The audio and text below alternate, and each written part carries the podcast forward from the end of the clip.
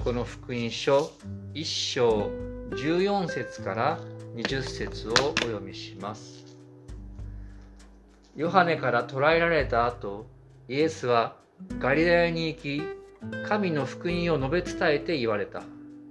時が満ち神の国が近づいた。悔い改めて福音を信じなさい。イエスはガリラヤ湖のほとりを通りシモンとシモンの兄弟アンデレが湖で網を打っているのをご覧になった。彼らは漁師であった。イエスは彼らに言われた。私についてきなさい。人間を取る漁師にしてあげよう。すると彼らはすぐに網を捨ててイエスに従った。また少し先に行き、ゼベタイの子ヤコブとその兄弟ヨハネをご覧になった。彼らは船の中で網を繕っていた。イエスはすぐに彼らをお呼びになった。すると彼らは父ゼベタイを雇い人たちと共に船に残してイエスの後についていった。以上です。え今日はこのところからえフォロワーと題して、えー、御言葉を取り次ぎます。皆様おはようございます。早いもので4月も第3日曜日を迎えました。先週ですね新座市近辺、まあ、日本全国ですけども木曜日ぐらいからですね黄砂がですね今年初めて数年ぶりかと言われてますけども、えー、飛来して、まあ、皆さんどうだったでしょうかね。洗濯物が外に干せなかったりこうマスクをしなきゃいけなかったですで今日もまたこれからですね黄砂がたくさんニーザなんかでは飛来するというそんなことになっています。まあそんな中ですけども共に御言葉から学べることを感謝しましょう。さて、えフォロワーそれはですねよく最近使われる言葉で、え SNS ですね、え Twitter とか Instagram とかありますけれども、え使われる言葉日本語にすると難しいってまあいろいろ言われていますが直訳すると追従者ついていく人という意味ですね。であのこの間の WBC で日本盛り上がりましてその時に大谷翔平選手がですねいろいろツイートして話題になってたくさんのフォロワーがいたそうですけども実はそれいわゆる偽赤といってですね大谷選手の名前を語った偽物のツイッターだった。でそれ見抜くコツがあるっていうんです。それはその有名人のフォロワーが誰かということです。その有名人のツイッターなどのフォロワーにまた有名人がいれば多分本当なんじゃないか、まあ、そんなこともまあ言って言われていたことを思い出しました、えさて今日の箇所では、まあ、ペテロとヨハネを含む4人の弟子が初めて登場します。彼らは何もかも捨ててイエス様に従っていった。そのように描写されていることがよくわかります。いわゆるイエス様のフォロワーですね。で実はこのような箇所を使ってちょっと話題がそれますけどもいわゆる宗教カルトキリスト教系のカルトや聖書を悪用するカルトはこの信者たちにですね家族を捨てて教団に尽くしなさい何もかも特に財産を顧みず教団に捧げなさいと脅迫するそれが、まあ、いわゆるカルトのマインドコントロールの中にこう、まあ、うまく言えないんですけども手口の一つなわけです。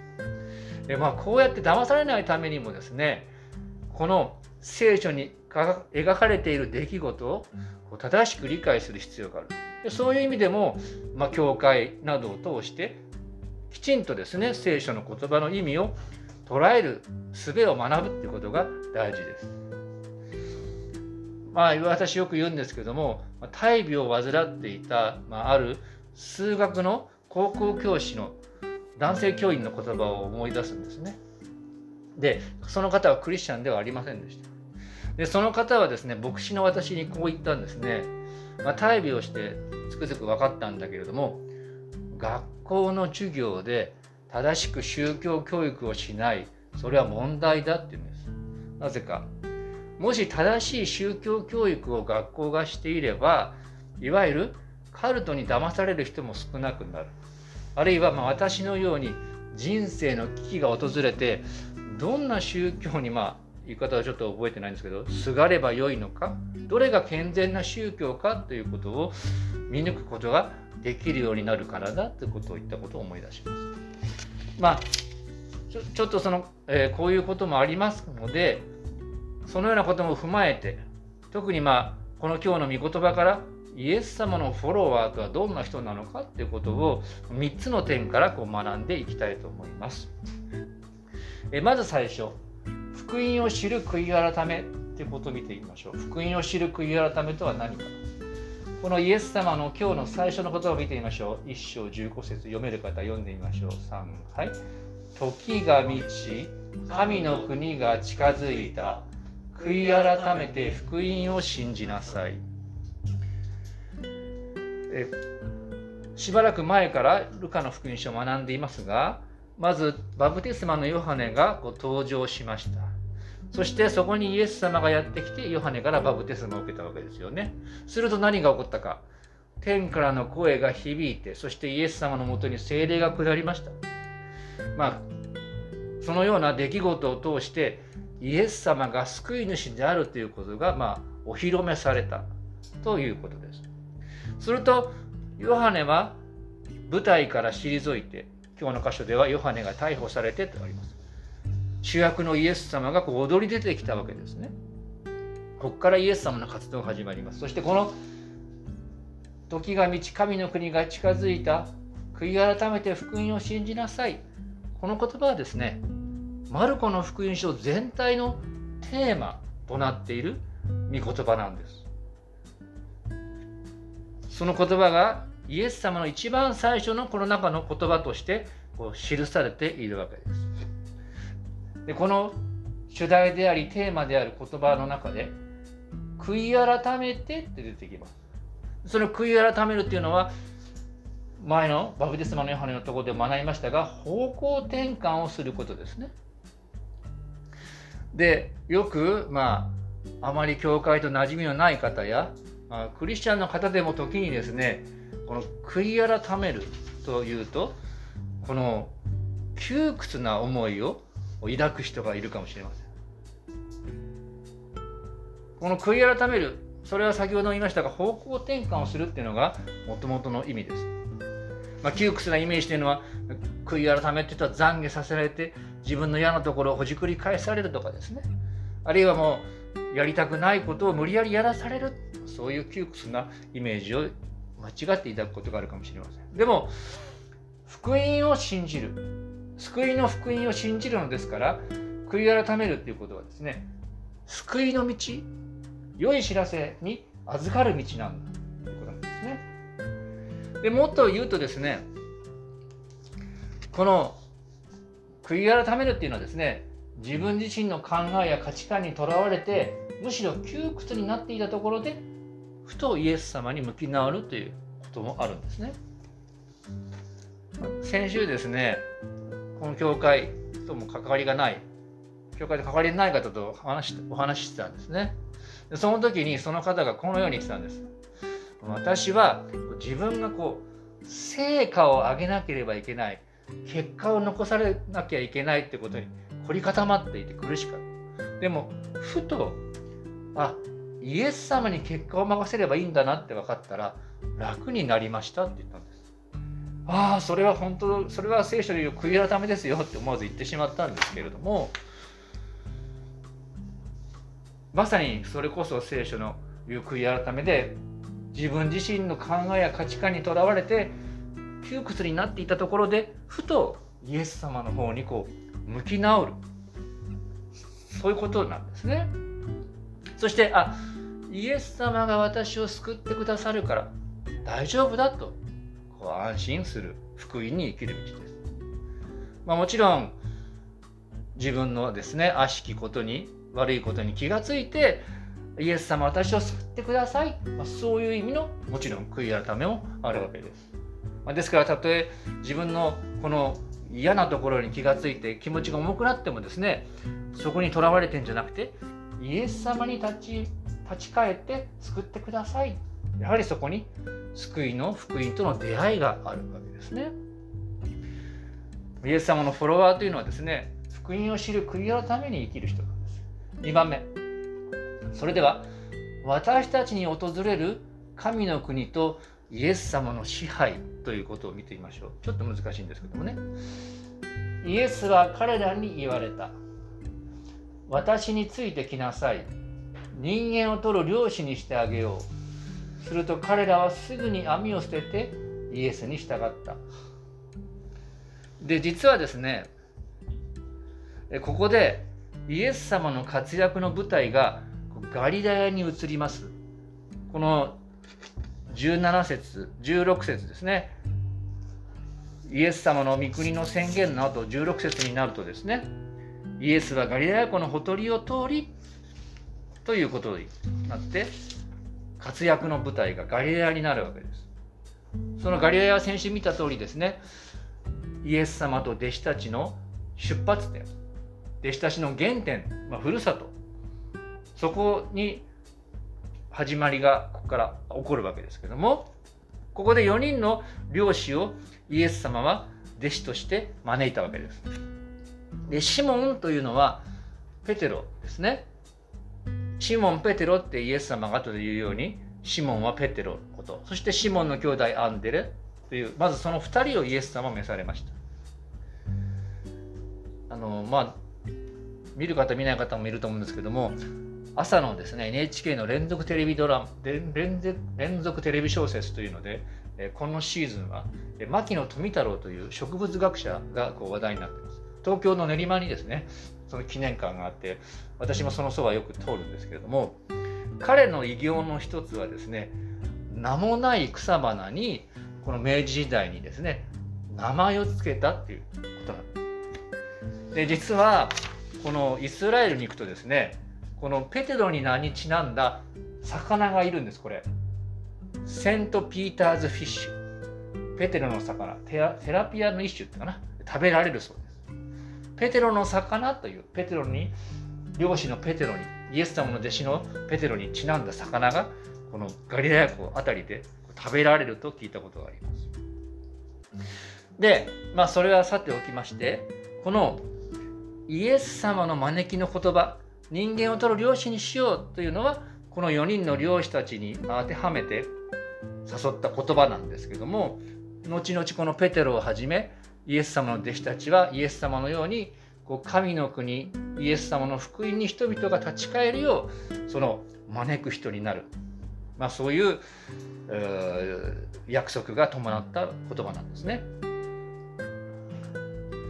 でそこでですね今日の御言葉で、まあ、彼らはここではすぐに網を捨ててイエスに従ったってあります。その後のヤコブとアンデレはですね雇い人と、まあ、父を置いて何もかも捨ててイエスに従ったっていうんです。これらのこれらのことで場所で強調されているのは何もかも捨てて仕事も家族も手放しておいてイエス様に従っていったそこが強調されているわけです。じゃあそれは私たちどう捉えたらいいんでしょうか？先ほどのカルトと違って。それはですね少し難しい言い方をしますけどもイエス様の王国が彼らに訪れたっていうことになるんです。どういうことかある王様がいる、まあ、王国があるとしましょう。ね。あの、浦安の方にも王国ありますね。なんとかキングダム。キングダム、王国。そこには王様がいて、その王様の支配権が及ぶところが王国です。で、そこでは王様の命令が絶対です。言い換えれば、王様に従うことというのは、王の支配のもとにあって、王の支配権が実行されるっていうことに他ならないわけですね。だから、王国があって王がいてその支配権があってそこに従うという行為がある。これは切っても切れない関係があるということなんです。そのことを覚えておいてください。その上でまあ例えば私たち身近な例で言えば会社であれば社長さんがいて社員がそこに主従関係が生まれる。権威が生まれあるわけ。ですまあ学校であれば先生と生徒がいたりするわけですよね。でまあ上の上司なりが下の部下の言うことを聞かなければその権威が全然ないっていうことになるわけです。まあそれをそれはそれとしましてこのような王国とその王の支配権威とそれに従う人たちがいるっていう関係は切っても切れない縁があるということです。でその上でこのイエス様と弟子たちの間で起こったことをもう一回こう考えてみてください。王国と支配権と服従のこう視点からこう考えるとですねこのイエス様が私についてきなさいって言った時に彼らは何にも増して直ちにですねイエス様のもとに従っ付き従っていったってことがわかるわけです。それはつまり王なるイエス様の支配の支配がですね彼らの中でこう実現したってことなんです。イエス様に従ったってことはイエス様の支配権がイエス様と弟子の間の中でこう実現しているっていうことなんですね。つまり少し学術的な言い方をしますと彼らの中に神の国が訪れたっていうことになるわけなんです。イエス様は神の国が近づいたって一番最初の言葉でこう宣言しました。それは言い換えればですね、神の子であるイエス様がこの地に来たということは、それは神の国がこの地に到来したということだ。なぜなら、イエス様の言動やこれから行われる宮座によって神の支配の力が実現していくからだっていうそういうことなんですね。まあ後々出てきますけども病気が治るのもその病気の人の上に神の支配権が現れたとか罪を許す権威があるってことにもその神の支配権罪を許す権威がその人の上に実現したってことになってくるわけです。バプテスマのヨハネがイエス様にバプテスマを授けた時に天から声がした。これは私の愛する子である。それはですね、ある面、イエス様が、まあ、神の国を代表する、あるいは神の国を実現させるお方であるということ、そのことをですね、公に宣言した、就任式のセレモニーでもあったわけです。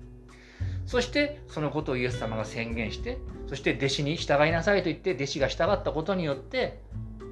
イエス様の権威が弟子の中でまず実現したということが起こったということなんですね。まあ私たちに当てはめるならば私たちが日々の生活の中でイエス様の言葉に従っている時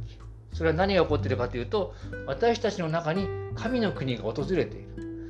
イエス様の支配が私たちの中に実現している。イエス様の支配権が私たちの中に実現されている、まあ、そういう意味があると捉えてください。他でもない私たちがイエス様の御心にそこで従う時に実はそこに目に見えませんけども実は神の国が実現しているということになるわけですね。はい、そして最後の点。これをもう少し見ると分かるかと思いますが実は日常生活の中の名もなき人として訪れるイエス様っていうことがあるんですね。2つ目のこの弟子たちの証明の箇所をちょっと読んでみましょうか。3はい。イエスはすぐに彼らをお呼びになった。すると彼らは父ゼベタイを雇い人たちと共に船に残してイエスの後についていった。ここでヤコブとヨハネの、まあ、証明の出来事が書いてあるわけです。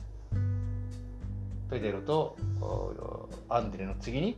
ヤコブとヨハネをイエス様を呼ばれてこの2人はイエス様の後についていった。でここでですね4人のま漁師たちがイエス様に即座に応答していったわけですよね。それはどういうことかそれはですね私たちの日常生活の中に現れるイエス様との出会いにこう置き換えることができるんです。こうつまりですね弟子たちは普通にまあ彼らは朝に漁に行くんですけども朝漁に行っておそらく漁から帰ってきて網を繕っていた網にいろんな苔とかですねあのゴミがついてそのまま一言破れてしまうので網を直していたんですすると突然そこに普段いないイエス様が現れて私についてきなさいというそういう招きがの言葉が聞かれたわけです。そして弟子たちはその手を止めてそして持っている網を置いてまあある面家族を置いてイエス様についていく。それは繰り返しになりますが彼らの普通の生活の中に突然イエス様がやってきて招かれたということなんですね。実はこの出来事のように私たちも日常生活の中で突然イエス様が現れるような出来事があってイエス様に招かれているっていうことが起こっているんです。それに気づいてですねイエス様にその都度答えていくのが今の弟子たち私たちの生き方だってことなんです。実はこのマルコの冒頭で弟子たちが招かれます。ある面1回だけですよね。イエス様がついていったっていうのは。でもこれそしてマルコの福音書は16章で終わってしまいます。でも私たちの生涯というのはイエス様を信じたらその後まあずっと続くわけです。そして日常生活を私たちは送っていくわけです。ですからどういうことかというと弟子たちの場合はこの1回でしたけども私たちは日々の生活の中で何度もそういう機会が生涯にかけて訪れていくんだその都度まあこの御言葉が私たちの生活の中にまあそのようなことが起こっていくんだそのように捉えていくことが必要かと思うんですね。でまあある学者はですねこの突然現れたイエス様と弟子たちの出会いを私たちにこう当てはめてこのように言ってですね。この現れ弟子に弟子のところに現れたイエス様を私たちにとっては名もなき人に例えてこのような言い方をしてるんですね。イエス様は私たちに名もなき人見知らぬ人としてやってくるでしょう。そして弟子たちに私に従いなさいと語ったように私たちが果たすべき課題を私たちに与えます。そのようにイエス様は私たちに自分自身を表します。そうして私たちはイエス様が誰であるかを経験を通して時には口では言い表せない不思議なことを通して知るでしょう。ですね。冒頭申し上げましたがこのイエス様と弟子たちの出会いっていうのはですね簡単なパターンに当てはめることができないんです。私たちはイエス様の御心をこう求めながら生きていく。それにこう気づいて生きていく。一人一人としてですね。生活の何かの出来事。で人を通して。出来事を通して。あこれはイエス様の招きだ。そしてその時にそれに気がついてですね。今していることの手を休めてそちらにこう気持ちを向ける必要があるかもしれない。あるいはですねその自分の手を止めるだけではなくてですね自分の目の前のことしかこう見えてないけれどもその時にふとあイエス様に今呼ばれてるのかなって言ってその目の前のことから目を離してですねこのまあイエス様が呼んでると思われることにですね気持ちを向けて、まあ、それを行っていく。それ人との出会いかもしれませんし何かの出来事かもしれません。そのようにして私たちはこの日々の生活を通して生涯かけて折に触れてこうイエス様に従っていく。それがですねイエス様のフォロワーイエス様の弟子としての日々の私たちの歩みではないかと思います。それではお祈りしましょう。天の神様皆を賛美いたします。イエス様は弟子たちを招かれました。私たちの日常生活の中でふとしたところであなたは現れて私たちを呼ばれます。時に私たちはそれを拒んだり自分のしなければいけないそこにばかり思いがいってしまうかもしれません。どうぞあなたの弟子としてそのあなたの呼びかけに答えることができるようにまたその時にあなたに従うことの喜びや幸いを知ることができるようにどうか私たちを導いてください。そのような弟子の道をあなたに委ねて私たちの救い主主イエス様のお名前によってお祈りします。アーメン。それではしばらく1分ほど黙祷して御言葉に答える時間を持ってください。